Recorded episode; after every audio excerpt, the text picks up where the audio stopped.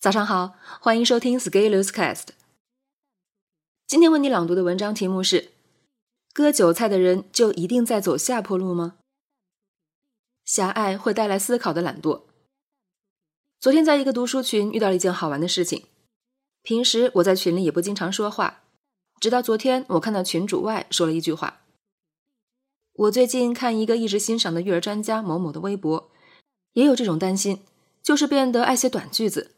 铁口直断，但实际上好些话经不起质疑推敲，也不和同行讨论，成天埋首家长群里卖课程和咨询。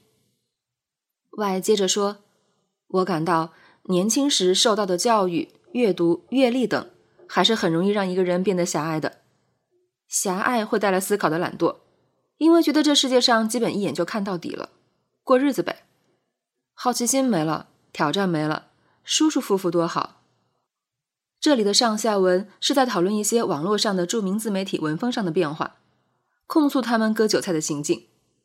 我平时不经常在群里发言，正好昨天我空了几分钟，这个话题我也有过思考，于是我说了几句话。从自媒体的变现来说，狭隘的变现效率高，那些公正理性爱思考的人，可能是不爱掏钱的一群人。说完就有人附和，并且给出了一些案例分析。群主看到了我的发言，艾特我说：“那要看给谁掏钱，如果指着割韭菜就不成。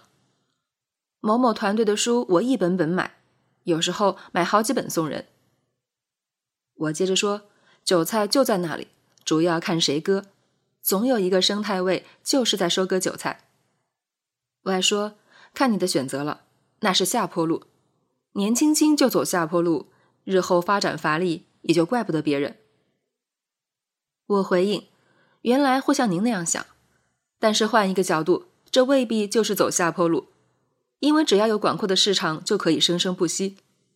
这只是不同的价值观。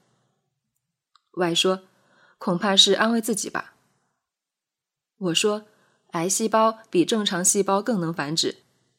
相反，我觉得认为割韭菜的人会走下坡路，反而是自我安慰，因为不按规矩出牌的人更有生命力。”外说：“你错了，那些有创新精神的人看似不按牌理出牌，是因为发现了新的规律，看到了更本质的东西。”我继续说：“谁来定义更本质的东西？谁又能代表更本质的东西呢？”外说：“像我就觉得你推的那些东西意义不大，这里没有你的目标客户。”我说：“我没有往群里推过什么吧？”外说。你也没什么贡献啊。过了一会儿，外继续说：“不如一别两宽。”然后我就被移出了群聊。这时，群主外的谆谆教诲就在我耳边环绕。年轻时受到的教育、阅读、阅历等，还是很容易让一个人变得狭隘的。狭隘会带来思考的懒惰。这个读书群的群主是一位编辑，也出了一些不错的作品。进这个群是因为受到朋友的邀请，他看我买了编辑做的一套书籍，于是牵线认识。当然，我不会因为这件事情否定这些好作品的，毕竟人不能变得狭隘。割韭菜的人就一定在走下坡路吗？复盘这场对话，我完全可以情商更高一些，天衣无缝拍群主的马屁。我以前就是和这位群主一样的看法，我知道这个观点背后的逻辑链条，但是为什么非要在没付费的情况下说自己的看法？主要还是认为这位编辑做的图书对社会还是有一点价值的，于是想在认知上做一些贡献。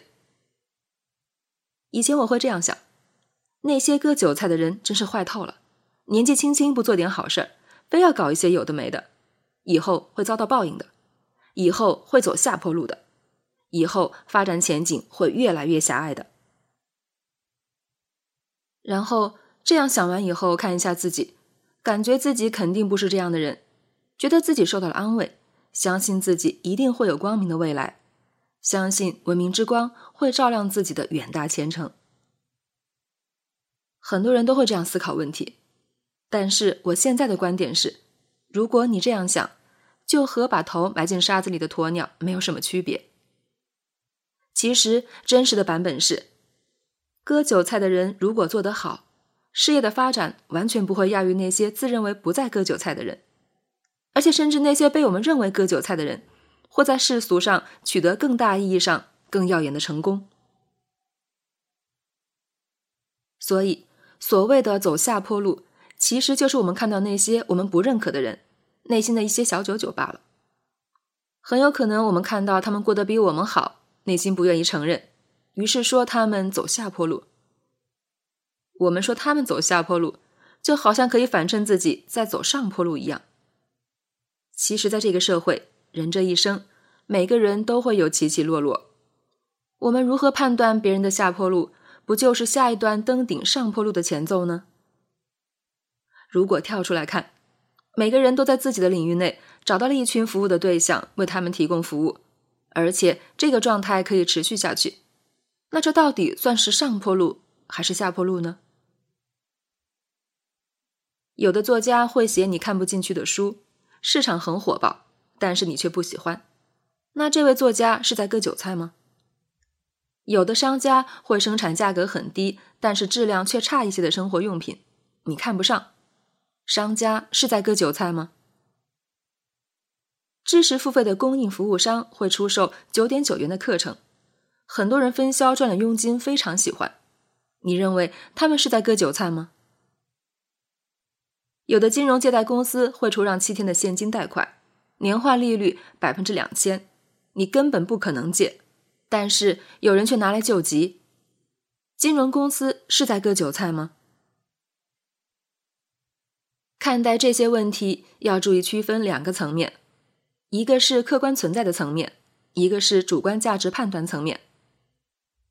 客观存在层面，就是总会有一个客户群体对某项产品和服务有需求，总会有人想方设法满足这些需求，同时更高明的人在满足需求后。不仅能赚到钱，而且能持续的赚到钱，因为他们还能持续发现、引导、创造需求。主观价值判断层面，我们可以把那些我们暂时不能接受的、我们不喜欢的，或者我们认为不符合我们价值观的，通通称为割韭菜。但是，我再反问一句：你为什么不照照镜子？你自己持有的价值观？代表了社会的主流价值观吗？凭什么你现在说别人是在割韭菜？换位思考，是不是你在自己创造经济收益的领域里也在割韭菜呢？你的镰刀就比其他人的镰刀好看吗？当把问题讨论到这个层面，你会发现，在这个话题下，除了那些社会共同性的话题，比如民族认同、国家议题等大议题，人们很容易取得共识。在其他方面，价值观要达成一致，其实很不容易。那些卖甜豆腐脑的，可以说卖咸豆腐脑的人是在割韭菜吗？而在这个时候，我们其实很难意识到这些不一致的存在。我们只是认为那些和我们不同的人是异类，有问题。但是，假如我们对自己要求高一些，至少我们应该做到言行一致。比如，至少不要控诉别人是狭隘的。自己却也同样做着狭隘的事情。我现在就不认为割韭菜的人是因为狭隘，而且我也不认为他们就会走下坡路。虽然我以前会天真的以为他们会最终不行的，而一旦我认为最终不行，我反而不会认真去琢磨那些套路。毕竟世界那么大，很多套路在不断下沉的世界中还是很好用的，而且甚至可以说。他们做的很可能会比那些自以为在走正道的人还要专业。我这样说并不是在辩解，毕竟拿起认知武器屠杀认知上手无寸铁的人，在我的价值观里也是不对的。但是，与其抨击他们迟早要完、走下坡路，不如搞清楚为什么这些现象能存在，其背后原理是什么。而一旦你能搞明白这个问题，你会发现，自己选择的道路坚定不变，经历了考验，反而变得更有价值了。我们有能力做到一些事情，然后选择不去做，这样才叫做文明。我们一定要知道，邪恶其实更有力量，这样才能让我们充分意识到善良有多宝贵。本文发表于二零一九年十月十二日，公众号持续力。如果你喜欢这篇文章，欢迎搜索关注我们的公众号，也可以添加作者微信 e scalers 一起交流。咱们明天见。